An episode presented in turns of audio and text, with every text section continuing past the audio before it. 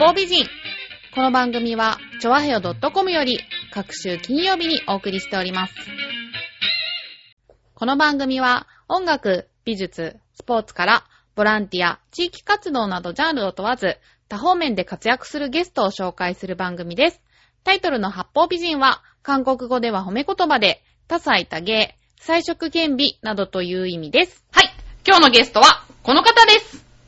はい、皆さん、はじめまして、こんばんは。俳優の佐賀隆です。よろしくお願いします。よろしくお願いします。日本で2番目に古い進撃の劇団に所属するということで、進撃って何なんですか、これは？もうね、進撃って言っても、まあ、新しい劇って書くんですけれども、はい。まあ、古いんです。古い劇なんですよ。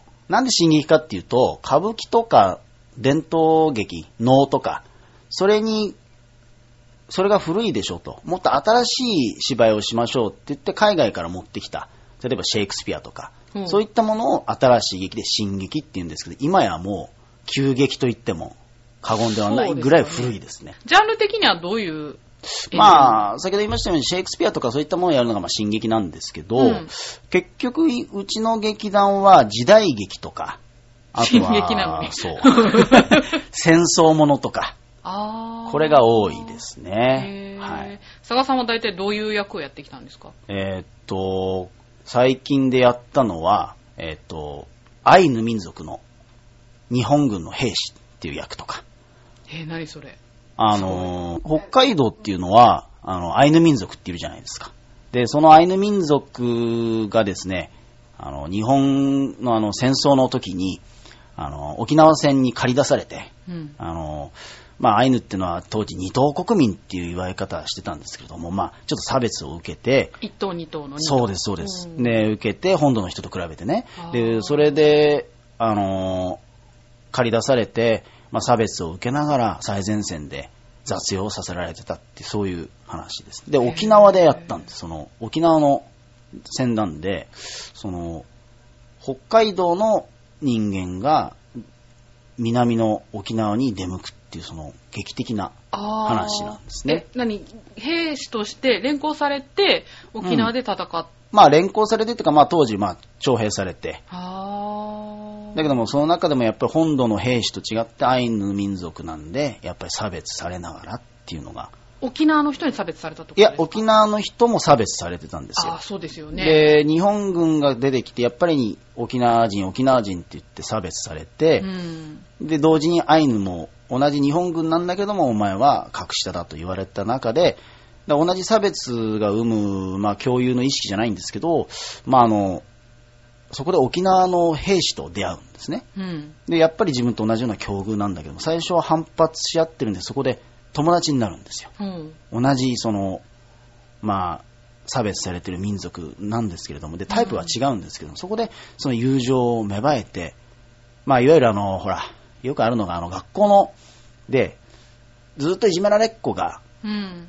あの、いじめられてて、で、ある日、転校生がやってきて、うん。その転校生も、ちょっと一風変わったやつだからって輪に入れないんだけども、だけどもそこで仲良く打ち解けてって、じゃあどうするかって話みたいな、そんな話でしたね。それって事実を元にしたフィクションみたいな？もちろんもちろん、あの、いろんな資料があって、沖縄にあの、南北の塔っていうのがあって、うんや。っぱ北海道の兵士と、あの、沖縄の人たちの交流を記念した塔がありますね。あ、そうなんですか。はいえ私沖縄行ったことあるけど全然知らなかったもう。姫入の塔は知ってますけど、南南部だからそれを、にスポットを当てたんですね。あ、そうなんだ。うんうんじゃあ結構ヘビーな話を。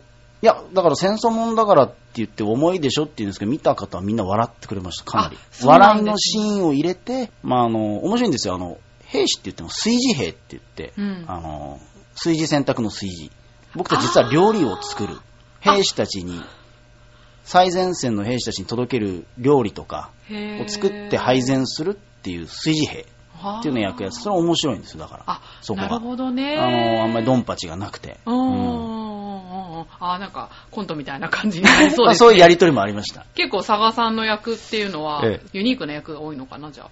ユニークっていうか、あの、逆にストレートな役がないんですよね。そのアイヌ民族の、あの、役とか、うん。あの、時代劇でも、侍の同若い同心で、うんあの、主人公を捕まえに来る役とか、あとは、えーっと、インディアンの役とか。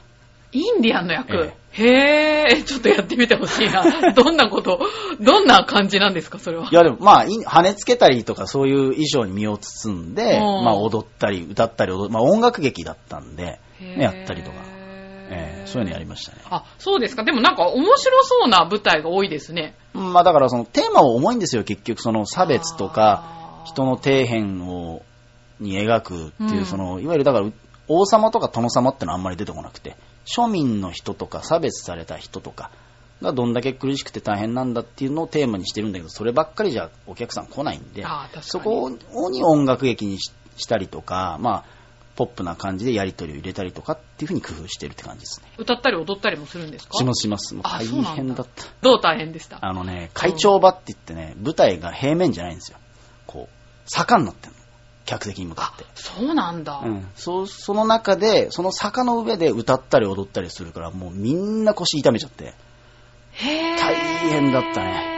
だからその坂がから転げ落ちたりする人の、舞台ってのはほら、映画と違ってあんまり場面を変えられないじゃないですか。うん。ね、だからそこでもう、その坂がある時は、うん、ゆ雪山の坂道になったり、そこから転げ落ちてきたりとか、でいろんなものに使えるようにしてあったんでしょうね。へで、ー坂だから見やすいでしょ、お客さんかうら。確かに。そういうのになって、その上でね、ダンスしたのがもう辛くてね。あ、そうなんだ。坂の斜面を利用したダンス。そうそう。へー。平なんか、面、うん、平面でも大変なのに、おあれはもうみんなヒーヒー、ヒーヒー言ってましたね。え、そういうのって、やっぱええ役者さんはダンスが必要な時っていうのはダンス習うんですか？あの、もともとやってるんですね、普段から。あ、そうなんですええか。ダンスと日本舞踊とえ？えやってるんです。あ、そうなんですか、は日本舞踊？日本舞踊も。え、着物着て？着物着て。着物って浴衣ですけどね。そうですか、えうんやっぱ、男の人もあんの？そういうの。ありますあります。だっそうなんて、だ。やっぱ時代劇をやるときに、はい。まあ、日本舞踊を踊れるか踊れないかあんまりどうでもよくて、うん。まず帯を締められるかどうか、自分で。で、やっぱり、ジーパンとね、あの、シャツだけで暮らしてると、やっぱりその、浴衣とか着物を着た時に様になんないんですよね。うん普段から着てないものは、確かに。うん普段からスーツ着てない人はなんか着せられた感じがあるのと同じように、うんはい普段から着る機会を与えるっていうことでやってるんですよね。それ所作って言うんですけどね。へー。志が高いですね。うんえ、そうですか。なんか大変ですね、役者さんって。いろんなことやんないと。うん、まあ、ねえそれによってね、やっぱりうん歌、歌わなきゃいければ、だからもう大変ですよ。だからアイヌ民族やったんで、アイヌの人に本当にお話を聞いて、アイヌ民族ってのは昔から何食べてたんですか？どういう儀式があるんですかとかあ、どういう趣味趣向なんですかというので、少しでもそれになりたい。だからね、あの後輩なんか入ってきた新人なんかね、お寿司屋さんの役を、ちょっと出るお寿司屋さんの役やるときはね、本当にね、知り合いのお寿司屋さんに行ってね、お寿司握れるようになってきました、やっぱり。えー。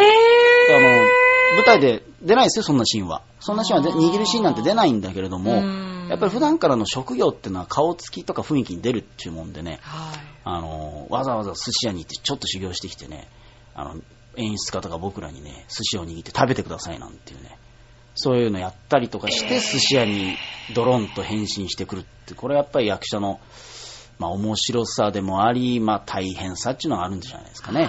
ええそれが出るんでしょうね。その一瞬に。まあ、出ればね、いいんですけど、ほとんどの場合が出ない。出ないんだけれども、出るところまでやりたいのが理想だしうん、出なくても自分の中で腑に落ちていればさう、ん。うん、やっぱり嘘をやるわけだから芝居っていうのは所詮ね、はい本当に死ぬわけじゃないし、はい本当にあのその身分になるわけじゃないけれども、うん自分で納得して立っていないと、お客様なんか余計納得しないわけだから。うん、そういう、ほとんど徒労に終わりますよ、そういう役作りっていうのは。うん、だけれども、やるっていうのがまあ役者の、ね、仕事なんじゃないかなとは思いますけどね。うん今まで一番大変だった役作りってどんなんですか？まあ、やっぱり、その、アイヌ民族のやつは主役だったんですよ。ああ、そうなんだ。うん、で、それでやったんですけど、やっぱりね、いや、もう、本当にそこに近づこう、近づこうと思って、本当アイヌの映画とか、資料とか、うんもういろんなの見たりしてね、で、アイヌの人にも話聞いたりしてよ、もうアイヌになろう、アイヌになろうと思ってるんですけど、やっぱりね、ほんのちょっとしたところでね、やっぱ現代人の、見癖ってのが出ちゃうんですよね。まあ、そうですよね。それはちょっと座るところ一つとってもそうですし、あーなんだろうな、言われたのが本当に大地を背負って出てこいと。アイヌってのは、難しいでしょ、それ。難しすぎる。漠然すぎだよっていうさ、うんもっとね、このこう歩き方をこうしろとかさ、うんあの、こういう風にやれってんだったらわかるんだけれども、はい。自然とか大地を背負って出てきなさいとか言って、あの、どういう風にすればいいんでしょうね、なんてもう本当に あの、それむず、でもね、言ってることはなんとなくわかんのね。ああ、まあね。うんはい言って。ることはわかるんだけど、それをじゃあどういう表現に結びつけていくっていうのがね、難しいんだななるほどね。うんいや、みんなそうだと思いますけどね、俳優さんってのは。うんそんな俳優を目指したきっかけっていうのは？まあ、もともと、まあ、俳優っていう職業に興味なかったわけじゃないんですけど、うん昔あの、父が、あの、大河ドラマが好きでよく見てて、はいはい。で、で、僕はあの、大河ドラマはそんな興味なかったんですけど、なぜかあの、日本の甲冑、鎧兜っはいはい。ていうのが好きだったんですね、昔から。ああ、男の子ですそうね。ですね。だから、それで、あの、独眼竜政宗って大河ドラマ、はいはい。あったじゃないですかはいはい。あれであの、政宗がすごい大きい三日月の甲冑、あの、鎧兜を着てたんで、う。うんちの父親が、おい、見てみろ。すごい兜をつけてんなって言って、パッて見て、そしたらあの、主演が渡辺謙さんだったと思うんですけど、あーまあ、はいかっこよくてね。ああ、うかっこいいわですよね。かっこいいなと思っても、多分幼稚園の頃じゃないかな、僕の年だから。だけども、大きくなってからもあの印象がすんごい強いんでね。あんな役者さんになりたいなとか、と思ってたのが、まあ、きっかけといえばきっかけですねあ、。そうですか。じゃあもええう刷り込まれてたんですね。幼稚園の時から。もう父親の影響が強いですね。父親も映画大好きでね。あ、お父さん普通の人ですか？もう普通の営業マンですよ。ああ、そうなんだ。ええ今はもう父親亡くなっちゃったんですけども、うん父親の影響ってのは非常に強いですね。年間1000本ものはい映画も見ているっていうことでね、え涙ソムリエっていうはいはいはい。異名も持っている佐賀隆さんなんですけれども、うんこの涙ソムリエですけど、はいはいこれは何をするんですか？あのーまあ、類活っていうのがありまして、はい。その、涙って、いわゆるな泣く行為とか涙を流すっていうのは、あの、恥だとか、まあ、あんまりいいイメージがない人が多いと思うんですけど、実はその、感動して泣く涙はとってもストレス解消にいいと。うん。じゃあ、その泣くっていう行動を、その一人で泣けと言われても、もうできないと思うので、まあ、みんなで集って積極的に活動にしようと。まあ、婚活とか、就活とかありますけど、まあ、その、でみんなで泣こうっていうのは類活っていうのがあって、そこでいろんな相談を受けて、じゃあどう、私今日泣けなかったんだけれども、どんなまあ、映画とかを見れば泣けますか？って言った時に、そうですねってその人に合ったものをセレクトするんで、まあ、ワインのソムリエじゃないんですけども、涙ソムリエということをやってます。はい。年間1000本もの映画って、ええええこれ普通に考えたら1日3本以上。見ないと、年間1000本って見れないと思うんですけど、えこれは実際どうなんですか？えで、1日365日だからね、毎日見ても365本か。そうそうそうそうそうねうんだから、3本見て、やっと1000本と。ねまあ毎年見てるわけじゃないですよ。ああ、なるほどね。うん多はい時で最高記録1000本と。ただ今月ね、まだ2月、3月はい。ぐらいかな、今。はい。でもう、まあ、ペースがね、ちょっと落ちちゃってるんですけどね、はい今のところ50本ぐらい見てる。すごいですね。いや、全然落ちてる。このまま行くと1000本見れないなっていう計算なんだけど、ね。そうなんだ。へえ、じゃあその中で何かええおすすめの映画とかって？今年見たのはね、うん昨日見たんですよ、ちょうど。うん吉祥寺のバウスシアターっていうところ、僕吉祥寺に住んでるんですけど、はい。そこはもう5月に閉館するんですって。もあ小さい劇場で雰囲気があって、うんあのー誰もが見るような対策ばかりじゃなくてね、うん。あのー昔やったやつのリバイバルもやりますし、うん。小さい名画座みたいなところでかけるやつもありますし、うん。そういうのをかけるところなんですけど、まあちょっと個人で経営してる映画館なんで、うん。ちょっとまあ閉館という形になっちゃったんですけど、うん。そこで、まあ、じゃあ、もう終わるんだったら見ようかなと思って行ったんですけど、あの、マイケル・チミノの天国の門っていう。映画、これがね、うん。3時間40分あったんですよ。休憩なし。休憩なし。そうか、疲れませんか？いや、そう思ってね、うんご飯もしっかり食べてね、う飲み物も持ってね、うん。いや、つまんないのに3時間40分座ってるって大変だなと思ったんですけどね、うん。これがね、すっごく良くてね、もうタイトルが出た時のあの、バックにかかる音楽だけ、あ、もうこれいい映画だなと。あ、それだけで。うん。あの、映画ってね、あのまあ演劇もそうなんですけど、はい。一番最初のね、つかみでわかるの、これが。いい出来だな。あー、なんとなくうんわかる気もする。まあなんでもそうじゃないですか。料理食べたって一口目が美味しいっていうのと同じで、うん。あ、これいいなと思ったらやっぱ良くてね、へー3時間40分あったけども、飽きなかったし、眠くもならなかったし、いやー見てよかったなと思って。えーどんな話なんですか？あのね、あの、いわゆるアメリカっていう国がうん。今みたいな形成をする前の話で、うん。アメリカってのは結局多民族国家で、うん。あの移民をたくさん受け入れてきていろいろ成り立ってるってこともあるじゃないですか。はいはい。で、昔のその時代っていうのはその移民をどんどん受け入れようとうんいう方向になってきてるんですけど、そのいわゆるネイティブのアメリカン、アメリカ人っていうのが、その移民っていうものにいい顔はしないんですよ。いわゆる資本主義者というか牧場主という雇い側がね、うん。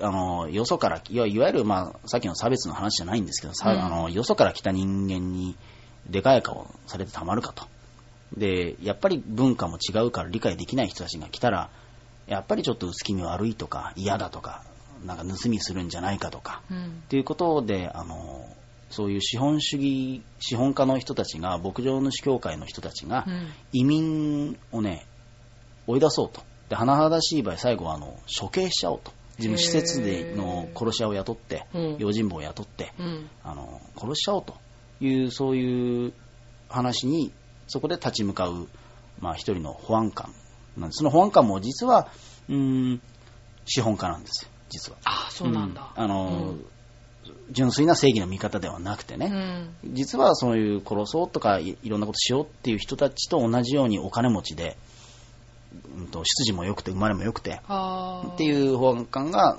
どう出るかと。そういう話なんですけれども。これがね昔ね昔な僕ちょうど僕が生まれた年ぐらいにけあの公開されたんですけどね、はい。だから当時で80億ぐらい使っちゃったんですよ80億？うんその時で80億。そううわー、すごいですね。それでじゃあ売れりゃいいんだけれども、うんそれが全く売れなかったと。映画怖いよねそうでスタジオ潰れちゃった。はー。スタジオ潰れちゃった、そういう話で、はいで当時公開された時は2時間ぐらいだったと思うんです、カットされててね。はい。まあ、今回だから完全修復版と銘打って、監督さんのマイケル・チミノさんの指揮下のもと、うんノーカット版というか、うんそれで3時間40分なんですけど、へー。うんやったんですけど、あまあ、まあ見応えあったですね。そうですか。うんまあ内容はね、結構面白そうですけど。うん、そうですうね。ん。重い感じの話が多いのかな？佐賀さんが見る映画は。いや、そんなこともないんですけどね。じゃあ、例えば、私に何か勧めたい映画とかってありますか？何が好きなの？もともと。私何好きだろうかな、ドキュメンタリー系とか好きかもしれないですね。ドキュメンタリほんと、大昔のバックトゥーザフューチャーとかそういうのは見てましたけどね。あそうでしょ？うん。ー、バックトゥーザフューチャーなんかあれ、昔テレビですごいよくやってましたよね。下手したら月1回ぐらいやってたじゃないみたいあ、わかんない。あ、そうでしたっけ、うん昔ほら金曜ロードショーとかなんか、あーなんか週に何回かそのロードショー枠みたいなのがあって。あー、やってたかもしれあないな。やってた。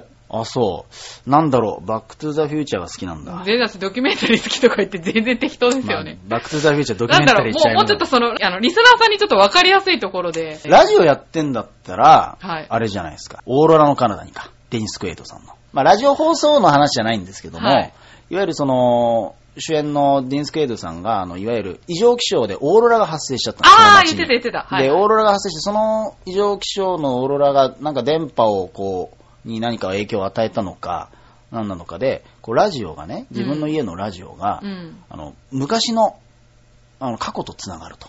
そこで、もう今は亡くなっている自分が小さい時の父親と交信できますよってこう話なんだけれどもね。あー、ああいそうのは、。あれは見た方が面白い。あそれは面白う。そそう。う。うん。それで結構感動的ですしね。おあのね、思い入れが何であるかっていうとですね、大学生の時に公開されてたんです、それ。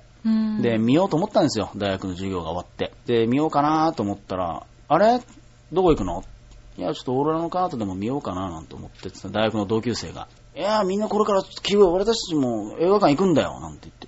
あ、そうなのじゃあ見るなんいやいや、私たちね、バトルロワイヤルみたいんだって。あー、なるほどね。あーで僕ね、あの、いい映画ではあるし、すごい映画だと思うんですけども、はいあんまりそれ乗り気じゃなかったんですよ。あ、でもそれはわかる気がする。私も、そっちよりはうん、佐賀さん派かな。そう。で、うんだけれどもみんな、いやいや、こっち行こう、こっち行こうって言うって、ん半ば強引に連れてかれちゃったんですよ。あー、そうで、だったんだ。劇場で見たかったのに、見た映画が、ちょっとまあ、残虐なシーンもある。うんいやいい映画なんですよ。いい映画なんだけども、はい。そっちを見て、もう怖いのダメなのね、まあ、まず。あー、僕が唯一見れないのがね、見られないのはあの、ホラー系というかねあ、そうなんだ。え、それはどうして？あのね、怖がりすぎなんです。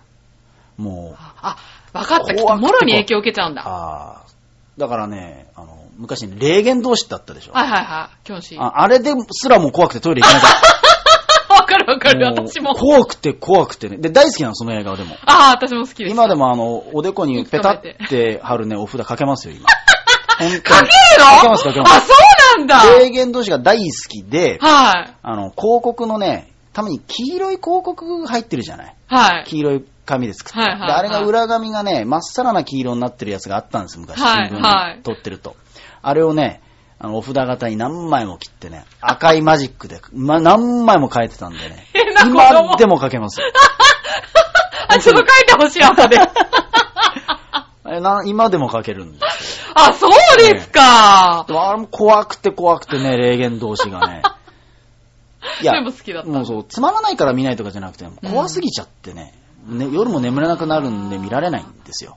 そうなんだ。それで、だからバトルワイヤルもホラーじゃないけれども、それを見てたんで、うん。それを見て、本当劇場で見たかったのにもう見れなくて、結局はまあ DVD で見たんですけどね、はいはいはいやっと見れたなって、やっぱり案の定、あ劇場で見たかったなって名作だったんで、ちょっと今ああ、そっか。思い出しました、そんなことを。はあえでも DVD で見るのと劇場で見るのってそんな違いますか、え全然違いますね。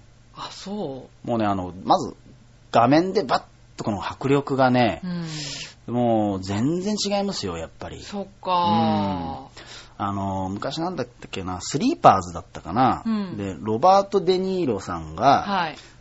最後にこう、ぶっとこう、じわーっとあの人の演技でね、目を赤くしてね、涙をこう溜めて、シーンが終わるっていうし、そういうシーンがあったと思うんですけれども、うんあれね、あの、劇場だと大きい画面なんでね、うん。それがよーくわかるんですよ。うん。ただね、DVD とかテレビで見るとちっちゃいでしょ？また明かりの関係もあるんだけども。うんそうそれでね、と変なシーンなんで、なんか、なんか止まってなんかぼーっとしてるようなシーンに見えちゃう。たのね。あ、そう。うん、だからね、やっぱりそういうこと一つとっても感動が全然違うのかなっていうね、いうのもありますが、大体がまあ、映画ですからね、もともとは劇場で見るようにやっぱり意識して作ってるはずなんですよ作り手は。確かに。ううんん。それ DVD とかビデオっていうのは、まあ、副次的なもんでね、うん。まあ、最近はでもそれが主流になってきちゃってってのは悲しいですよね。あうんあ。。レンタルで売れりゃ、元を取れりゃいいやなんていう風潮もあるから、ちょっとそれは少しだけ悲しいかな。だからバウスシアターがね、閉館になっちゃうのかななんていうことになっちゃうんだけども。うん。そっか、私 DVD 派だからね、その、わざわざ劇場でって思わないけど、うんやっぱ本当に映画好きな人にとっては違うんですね。まあでも DVD から入ってもいいと思うんですよ。あのーそっから入って、ああ、いい映画がいっぱいあるなと思って、じゃあたまには劇場にってね、お金もかかるからね、そうそう DVD と違って、うん。で、時間も取らないといけないし。うん。だけどもやっぱり、途中でストップモーションをしてトイレ行ったりご飯食べたりすることができる DVD とも、そうですね。その空間に最初からずっといて、よしって見るの、この自分の心持ちが違うから、そうです多ね。分全く違った作品に見えると思いますよ、劇場で見るっていうのは。うん。なるほど。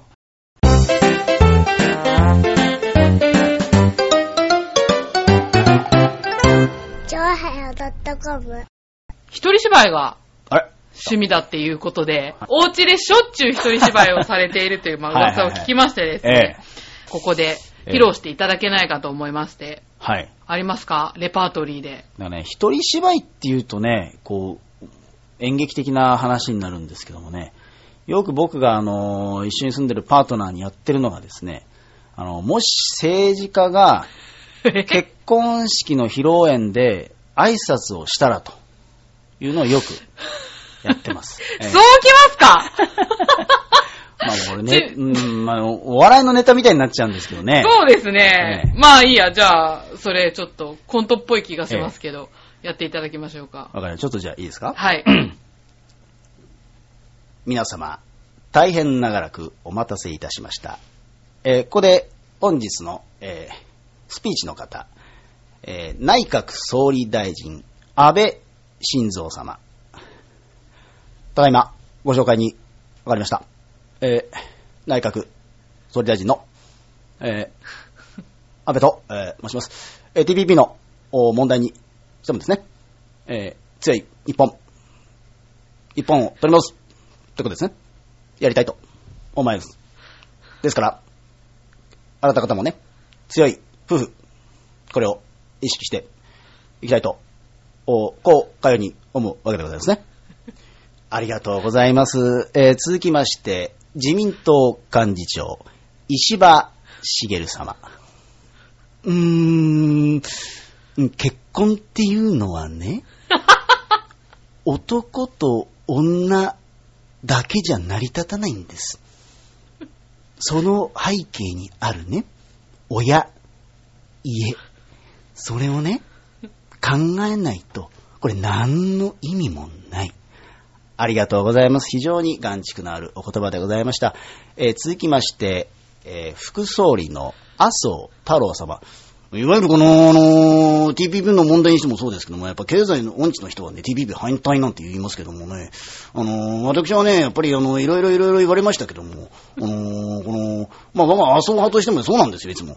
あの、結婚っていう問題もそうです。ね。やっぱり景気が悪い時にこの、このウェディングケーキ食べるじゃないんですけども、これ、これはあの、この、あの、冗談じゃないんですけどもね、やっぱりこの、我が麻生はね、やっぱりこう、経済ってものをちゃんと考えないとこういけない。これ結婚もそうですよ。うん、だから私何言ってんだか自分でもよくわかりません。ありがとうございます。皆様、政治も結婚もなかなか末長くやるのは難しいと思います。以上でございます。みたいな感じす。ごいなぁ佐賀さんすごいですね。あ、今日呼んでよかった。あ、こんな面白い人と思わなかあ、ったです。そうですか。よはくやってますよ。へーちょっと緊張したんでね、あんまりうまい。くいやいやいや、ういまいうまい。こんなことできた。え、じゃあ、モノマネ他に誰ができますか？えー、誰？誰ができる？誰ができるんだろう何ができるの？あやっぱ役者ですそう、ね。あのー、じゃあ、じゃあ、はい。ロボコップが今度リうんリメイクされてできるんで、うん、あ見てなえ、見てないあ、まあ、まだもう公開されてないから。い。はい。前の旧、前のロボコップの前のも見てないけど、まあいいや。悪党の、はい。いもういかにもお前は生まれた時から悪党なんだなっていう俳優のものまね。はい。さぞかし、俺のことを悪党だと思ってんだろうな。さぞかし腕利きなんだろうな。一人で乗り込んでくるなんてよ。とかね。時代劇を見ているようでしたけど。でもね、昔のね、声優さんってこういう悪党のね、セリフ回しいるんだよ。あ、そうなんですか。ちょ、ちょ、オリジナルを見てないんでね見。てくださいよ。はあもう今からするとチャチいからね、あ CG 関係が。なるほどうんでもあれね。は良かったね。あ、そうですか。いい映画ですよ。へー。あ、その辺はやっぱり男子ですね。あそうですかロボコップが好きっていうのはね。あれもね、あれ、テーマ家族ですよ、あれ。あ、そうなんですか？だってそうですよ、あの、亡くなっちゃった生身の人間がさ、うん。ロボットになるんだけどあ、そういう話なんだ。そうそうそう、自分、あ、知らないの？知らない？本当はあれ全部ロボットじゃないんだよ。本当の生身の人間、意志もあるのよ、ちゃんと。あ、そうなんですか？そへー。あ、じゃあ、どっちかっていうとヒューマンストそう、ーリー的な。だからロボットとかサイボーグか。あうん、に近いのかな。へー。だけど、記憶の片隅にはさ、うん家族の思い出とか、うん人間だった時の思い出があって、うん苦悩するって場面があるから、あれ。あ、だからそういうのを描いてるから名作なんじゃないかなとは思いますけどね。なんかいい映画そうですね。うんなるほど。ありがとうございます。こんなんでいいのか。もっとやってほしいな。なんかあるかな。それとあと、佐賀さんはええ実演販売もしているっていうことだったので、ちょっとこちらもはいはいはい。やっていただきたいなと思うん急に。ですが。はい。わ、はいかりました。ええちなみに実演販売っていうのは何を売ってるんですか？電化製品とか。そう、あのー空気清浄機とか、ああ、そうなあんだ。とは、掃除機とか、うん。まあ、いわゆるあの、調理器具もやったこともありますし、あとは、なんだろうね、ノートパソコンとかね。あ、そうですか。そういうのって、ええある程度商品を勉強してうん売るっていう感じなんですか、まああのね、そういういろんな機能をね、売りにしてる場合も研修を受けて、うんその、どういう機能なのかとか、うんどういう、どれぐらい燃費があれなのかとかっていうのはやりますけど、うん。基本的にはいきなりやってくださいっあ、そうなんですかて。いう。本当のプロはね、本当の本当のプロの実演販売士ってのはもっともっと準備してる人が多いと思うんですよ。あの、マーフィー岡田さんでしたっけ？とかねわか。有名な人がいるんあそうなんですねそういう。人はいると思うんですけど、基本的に僕はね、急にやってくださいとかね。そういうのって結構ほら、芸人さんとかはいはい。がやるケースが多いって聞いたんだけど、それって俳優さんでも。うねまあそう、だから俳優やってるから、うん。人前立つの慣れてるでしょとか、うん。だからこういうアルバイトでやらないなんて言われて、ああいいですよなんて。そういう感じなんですね。ノリでやっちゃってるんだけどね。へー。じゃあね、私今度、はい。あの、電動歯ブラシを買いたいんですけど、ははじゃあ電動歯ブラシをちょっとじゃあ、うんえ。売ってもらっていいえ。ですか？どこにあるんですか、電動歯ブラシ。ないの？うん。ないか。今ないですね。ただの歯ブラシならあるんだけど、あ、なった方がいいですか？じゃあね、なんか何でもいいんだけどもね、はい。ない？なんか歯ブ、ラシがありますそうそう、歯ブラシをじゃあ電動歯ブラシにしてじゃあ、やろうかな。私のはいはい持ち運び用の歯ブラシ。あいいですね。はい、ちょっと汚いですけど、はい。リアルに汚いですけどって、これララジオだからさ、わかんないでしょ、そんなの。はいうん。じゃあ、これはね。はい。皆様、あこんにちは。今日ですね、私がこちらえご紹介いたします歯ブラシ。この電動歯ブラシのクリアデンタ君。はい。今日私この説明しますこの歯ブラシでございます。まあ、電動歯ブラシったってね、そんなのドラッグストアで売ってるよと。ね、電動歯ブラシって言ったってなかなかそんな、普通の歯ブラシと比べてちょっと鳥が悪いんじゃないのとか、そう思ってるお客様のために私今回、紹介させていただきたいこの電動歯ブラシのクリア電卓でございます。もうまずね、この見てください。この透明感。ね。スケルトンなんだけどもね、この透明感がいいんですよ。ね、この光に照り返された時に、キラッキラキラキラ光って、この台所のね、あのコップに、洗面台のコップに置いておくとね、インテリアとしても十分成り立つほど綺麗じゃありませんか。ね。で、まずこれ、キャップがついてんの。キャップがこれついてないと、歯を磨く、綺麗に掃除するものなのに、このブラシの部分が汚れちゃう。だから、このキャップをこれ、もうこれもうこれ取り外しも簡単、これ。すぐ手でポンと、2本指。だから、手が怪我しちゃったな、最近ちょっと力が、握力がないな、なんてお客様がいても、ポンと人差し指と親指で簡単に取り外し OK。これがまたいいんです。やっぱりね、いろんな機能があります。いろんな機能があって、いろんなデザインがあるけれども、やっぱり歯ブラシとか、電化製品とか、日常に使うものっていうのは、使い勝手が一番だと思いませんか？ね。ですから、こうやって簡単に取り外しができるようになってるんですよ。ね。またこの持つところが、ほら、この空洞になってるんですよ。この空洞で、これ。これね、空洞になってるのは、これあの、材料費を浮かすためじゃないんですよ。これ、この空洞になってるから、手をこう引っ掛けやすい。これ持ちやすいんで、これお子様でも十分使えます。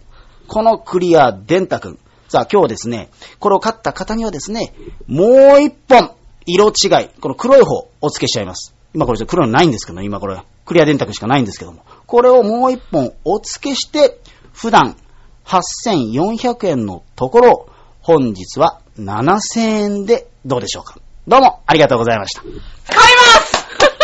ます いやす、ごい電動歯ブラシの説明はしなかったんですけどね。あのパッと見たものしか説明できないんで。いや、すごいなぁ。へぇー。いや、尊敬します。いや、面白い。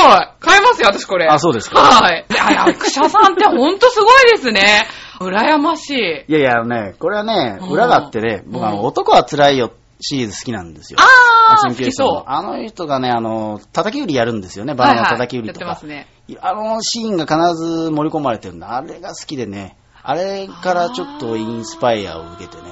確かになんか、口調とか、ね。そうそうそう、んあの、昔っぽいでしょ。昔っぽいあれがいい、あれがいいかな。思って。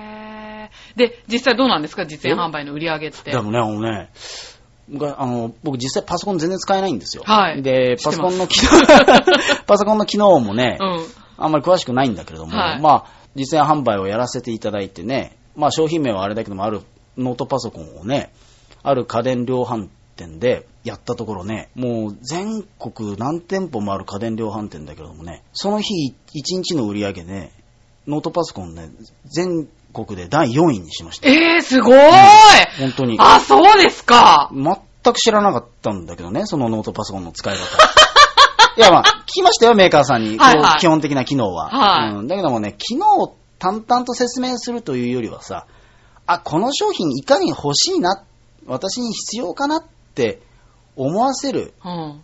のが大事なんですよ。そうですうんね。機能なんてのはね、あの、誰かからこう説明書を読ませてもらえばいい話でね。うんで、大体が機能にそこまで、あの、凝ってるってのはもうマニア以外はいないんですよ。そうですねうん必要だな、欲しいなっていかに思わせるか。だけですよね、基本は。はあの、ウルフ・オブ・ウォール・ストリートって映画が、ディカプリオの最近の作品あるんですけども、うんうんうんあの、あの中の映画でね、じゃあこのペンを売ってみろってみんな言うんですあの、スカウトするときね、自分の証券会社の社員をスカウトするときに、このペンを売ってみろっていうの。そうするとみんなはさ、いやー、このペンはとっても書き心地が良くて違う。じゃあ君。いや、このペンはとてもデザインが良くて違う。じゃあ君って言ったらね、あの人は、このペンで僕にサインをしてくださいとか言うんですよ。つまりそれどういうことかっていうと、うん。このペンが必要になる状況を作り出せって。あー。そのペンの機能もそうなんだけれども、うん。デザインもそうなんだけれども、もちろんそれもあるんだけども、うん。あ、これが必要だなと思えばさ、例えば家が必要だなと思えば、1億円の家が必要だなと思えば、ローンでもみんな組むわけでしょ。はい。手元にお金がなくても。はだけど必要じゃないものには100円も出したくないのが人間じゃないですかい。。うん。だからそういうふうに本当に必要なんだって思わせればいいのかなっていうのがまあ技でもないけどもさ、うん、必要かなと思いますよね。うん。あ、そうですか。難しい。難しいかなうん難しいかなこの歯ブラシは、私とりあえず言われたら買おうかなと思ったんだけど、ええどういうところを押し出した感じなんですか？まあ、基本的にはね、見たもの、まあ、本当にね、今実演販売だったらもうん。もっと機能とかね、うん。あのいろいろ調べるんだけども、あるいはうん電気代がいくらかかるかとかね、どれ本当のこういう効果があって、他社との比較なんてのもあるんですけども、はい。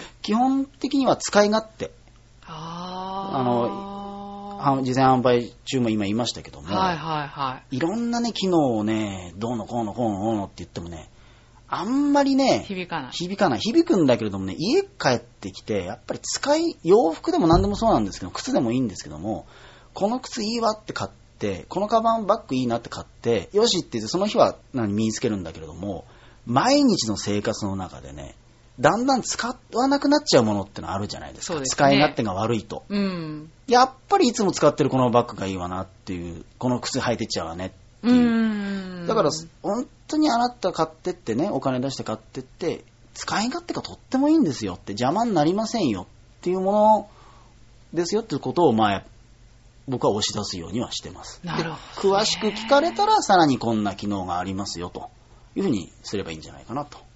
あ、すごい。勉強になりました。すごくはすごくはないです。いやいや、役者さんはでもみんなそういうことできるもんなんですかね。でも、うんあの、実演販売のああいう仕事っていうのは、うんやっぱり役者の卵さんとか芸人さんの卵さんとかっていうのはよくやってるっていうのは聞いたことはありまあす。、そうなんですね。じゃあ、そんな役者の佐賀さんにまた一つ質問ですけど、はい。なりたい俳優像っていうの、うん。そういう人物像ってありますか、うんやっぱり、あのー僕はね、あのそんなスタイルがよいいわけでもないし、そんなすごいイケメンでもないし、いや、イケメンです背が、よいや、背背が高いわけでも何でもないんでね、やっぱり僕がなりたいっていうのは、やっぱ、この俳優もね、名優とかさ、いろいろ言われますけどね、怪優って言葉があるんですよ。怪物の怪にうん俳優の優。いろんな役をこなして、うん。もう奇抜な演技をして、それこそね、異常者の役とかね、もうそうう。いう変な役、もう日常生活であったらこんな人は嫌だなっていうことをばっかりやっていきたい。悪党も本当に悪党も本当の悪党ね。誰もが憎いと思う悪党とかさ。へー。そういう極端な役でやっていきたいですね。そうですか、うんどうしてそれはどうして、まあ好きなんですよ、昔からそういうのがね。あ、そうなんだ。どうしてもやっぱみんなね、2枚目の主役さんとか、綺麗な女優さんの方に目が行くのかもしれないんですけれども、うんやっぱりよ脇でこう、すごい個性を発揮してる役者さんの方がね、僕は好きなんですね。で、あの、水戸黄門ってあるじゃないですか。はいで昔、あの、二代目かな？西村光さんがやってたんですけども、あの人もね、昔はね、あの、俳優、私は怪優と呼ばれたいと。こういうあの、水戸黄門みたいな、いわゆる時代劇版正義のヒーローじゃないですか、水戸黄門っていうのは。うん。ああいう分かりやすい役はやりたくないんだってあ言って、最初はちょっと難色を示してたんです。だけども、やったら当たってね、あの、とても水戸黄門っていうのは、役がハマってましたけれども、やっぱり西村光さんなんかはそういうことを言ってたんですね。でも本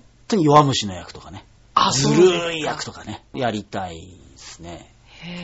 いやでも役者やりたい人ってそういう願望強いんじゃないですか？そうなのかな？わかんない。やっぱまあ私はそういうタイプの人間でもないので、舞台に立つ人はやっぱり主役やりたいんじゃないかなって思っちゃいますけどね。まあ、し主役もね、やりたいんですけども、んうんやりたい役柄ってのは本当にそういう俳優と呼ばれる俳優さんになれればなと。佐賀さんの性格がちょっと 見えたような。そうですか？はい。今までのこのうん俳優業を続けてて、はいこういうことがあったから、今の自分があるっていう、そういったような出来事って。ああ、まあね、あの、俳優業を続けてたというか、うん。辞めようと思った時期はあったんであすよ。、そうなんですか。やっぱりなかなかこう、経済的にもね、うん安定しない職業ですし、その成功する保証なんてないわけで、まあそれは分かっててみんな始めるんですけれども、まあそれにしてもやっぱりどんどんこう、夢や希望でこれなろうと思って、で、情熱を傾けてきたんですけども、やっぱりさ、現実ってのは重くのしかかる時期ってのは絶対あって、うん。で、それをやめようかなって思った時に、まあちょうどこの時期なんですけども、うん冬が必ず春となるからっていうことをよく言われて、そのあるね、僕の尊敬する先生なんですけども、うん言われて、まさに自分に言われてることだなと思って、今辛いんだけれども、もともとそんなに辛いからじゃあやめるんだったら最初からやらなきゃいいじゃんと。もともと警察官になりたいと思ってたぐらいですからね。ああ、そうなんですか？警察官似合うかも。そうそう。警察官になろうと思って、親戚もね、警察の幹部が多いんで、お前がじゃあ警察のなるんだったら、あとは任しとけなんて言われたんだけど、ならずにっていうんで、親は泣いたんですけどもね。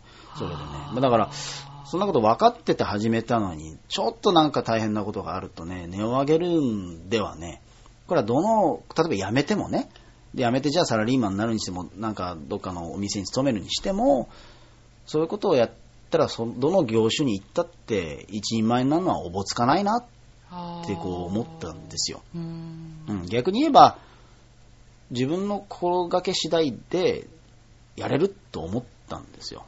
だからなかなかまあまあまだまだね、ついてこないですけど、結果は。いやいやいや。この仕事やるのは辛いなって思ってた時期に、本当に人生は戦いなんだと。うんで戦いは勝たなければいけないが、でもそれは陰鬱な戦いじゃなくて、楽しく朗らかに勝ち進んでいこうみたいなことを言われたんですよ。あ、楽しく朗らかにな、と。どうしてもこう、辛い、努力して辛いんだ、まあそれ時期もそれあ必要ですけども、うん楽しく朗らかに戦っていこうということを言われて、ああ、面白いなと思って、続けてみようかなと思ってたら、やっぱり意識を変えるとね、ずずいぶん景色ってのは変わるから、楽しくなってきて、まあ、もちろん全まだまだこれからなんですけれども、まあやっていこうかなと思っていますね。えへーそういう一言で意識が変わるっていうのも。ーでも人間が変わるときって、もちろん劇的な人生経験があって変わる人ってのもいますけども、うん意外とね、簡単な誰かの一言でね、楽になったりすることあるのかなってのもあるんですよね。うん。ふっとこう、そういうものって大切かなと思いますけどね。なんか感動的な話ですね。そうですか じゃあ最後の質問です。今の関心を教えてください。今の関心。はい。まあ今、涙ソミレってのやってますけれども、はい。一つはやっぱり、もうちょっとこう映画関係のね、うんまあ映画を紹介したり、そういうのっていうのが仕事が多いもんですから、もうちょっとその映画っていうものをあらゆる意味で極めていきたいなと。もう見る。る本数ももちろんそうですし、うん映画の、まあ、知識っていうのもね、あんまり好きじゃないんですけど、映画は感覚で見るもんだから、うんあの知識で見るもんじゃないからあれなんですけども、うんでもやっぱり人に紹介するときはさ、その人を説得するツールはいっぱい持ってた方がいいじゃないですか。まあそうですうんね。なんでそういう、まあ、映画に対するいろんな知識と面白いいろんな側面をね深めていこうかなとそれによって次の展開に行けばいいかなとは思うんですよね。そういうのって、うんやっぱりやってる時は楽しいもんですか？見聞を広めるっていう。楽しいですね。今まで、ああ、そうなんだと思ったことが知るようになると、すごく大発見なんですよ、自分の中でね。あの、昔、その、柳生一族の陰謀っていう映画が、よろずや金之助さんとうん千葉真一さんが出てた映画がうん、古い映画なんですけど、あうんって、その中でね、よろずや金之助さんが柳生田島の神宗則の役なんですけども、うんあの、松方弘樹さんがね、はい将軍家光だったんですよ。あ、そうなんだ。その時にね、田島、将軍職とは何ぞや、とこう言うんですよ。そうすると、よろずや金之助さん、ちょっと真似するけども、親に会えば親を殺し、仏に会えば仏を殺す。部門の棟梁、それが将軍職にございます。こういうセリフを言うんですね。うん。すごいセリフじゃないですか。親に会ったら親を殺して、仏に会ったらもう神も仏もなく、うん親も殺すって今、今この時代だからあんまりこういうセリフってね、うん言えないかもしれないけれども、うんすごいセリフだなまあそれぐらいの気持ちを持ってやれということなんでしょうけども。ある時に、三島由紀夫さんの金閣寺って小説読んでたんあ、ですよ。はいはいはい。そしたらね、その言葉とそっくりなのが出てきたの。あ、そうなんだ。それはね、仏法の言葉なんですって。それこそ親にやったら親を殺し、仏に会えば仏を殺し、あの、羅刹に応ては羅刹を殺す。羅刹ってのは、あの、鬼の棟梁ですよね。あーうん鬼とか、そう鬼そうそう、のそういうものを、そういうものを全て退けても、絶対に強情にやり遂げるんだみたいなね、そういう仏法の話が出てきたんですよ。ああ、そうか、もしかしたら監督の深作金次さんは、そういう仏法の、ここからあのセリフを生み出したのかなと思うと、また映画の見方も変わって、面白いもんなんじゃないかなっていうのはきっかけですよね。いろんな見聞を広めたいなと思ったのは。すごいえ？勉強になったあ勉強、うんなんか勉強、勉強ってね、つまんないけどねう。んなんか楽しければ。楽しいやいや、くするために。楽しいです。あ そう。うん今日はなんかいろんな知識をお持ち帰りできもそううな。まとめに、まとめに入ろうとしてますそうですねあ、もうまだ、もう ぼちぼちもうちょっとあとまとめ1時間ぐらいね。まだね、喋り足りないん また次回呼んでいただくしかないの。そうですね。いやー、でも本当に、まだまだ引き出しがいっぱいありそうな感じです。私すごく今日楽しみにしてたんですよ。あそうですか？うん。佐野さんいでろんもなことをね、今までのラジオ番組何本か本当出させていただいたんですけどね、はいやっぱり涙ソムリエとして出たりとか、うんうんまあ、いいわゆるその、ちょっと硬い感じで出たんで、うん。あるべく当たり障りのない話しかしなかったんですけどあ、今日はちょっと素を出した感が。そうですええね。本当は透かしてないんですよ、僕は。本当は、本当にお調子者だしね、大体ね、怖い、顔が怖いなんてよく言われて、何考えてるんですかなんて言われてるんでね、大体何も考えてないんで。お腹減ったなーって今日何食べようかなーなんとかね。えーっと、なんて、そんなことばっかりなんで。そうですね。あの、ええ涙ソムリエの時の佐賀さんはいつもスーツで、ここにバッジを、ね、そうそうそうそれは仕事着ですからねそうですね、うん今日はだいぶラフな感じでね、素の佐賀さんが見れたかなっていう感じなんですけれども、ええまあそろそろちょっとお時間ですので、ええ今後の目標とかで締めてもらおうかな。今後の目標ですか。どこまでできるかわからないんですけれどもね、やっぱりあの、本を出したいかなっていうのはあります。ああ、映画の。映画の本もそうで、やっぱりその、何度も言いますけど、やっぱり泣ける映画って何でしょうかねってよく言われるんですよ。で、やっぱりその人によっても泣きのツボも違うし、あの、映画ってのはいろんなジャンルが SF とかホラー、サスペンス、ラブストーリーと、いろいろあるし、世界各国の映画があるんで、その中からね、チョイスしてて、ちょっとあることに気づいちゃって、なんか、ああ、感動のツボって実は、ジャンル問わず、世界問わず、ある一つのキーワードにあの集約されてるかなと思って、そのことをちょっと本にできたらいいなっていうのが僕頭の中にあるだけなんですけどね。おうある一つのキーワード、なんだろう？それは今。それをだか。らちょっと本にするんで。あそっかええまあ大したことじゃないんだけどね。うん。そんなことは言われりゃそうだよっていうことかもしれないんだけれども。そうですか。うん。それを本にできたらいいかなっていうのは、まあまだまだ具体的にはなってないんですけども、うんうんやりたいなとは思います。これだけネタがあればきっと楽しい本ができると思うので、ええじゃあまた本ができた時に、はいはい宣伝にええ来ていただけたらと思います。はい。はい。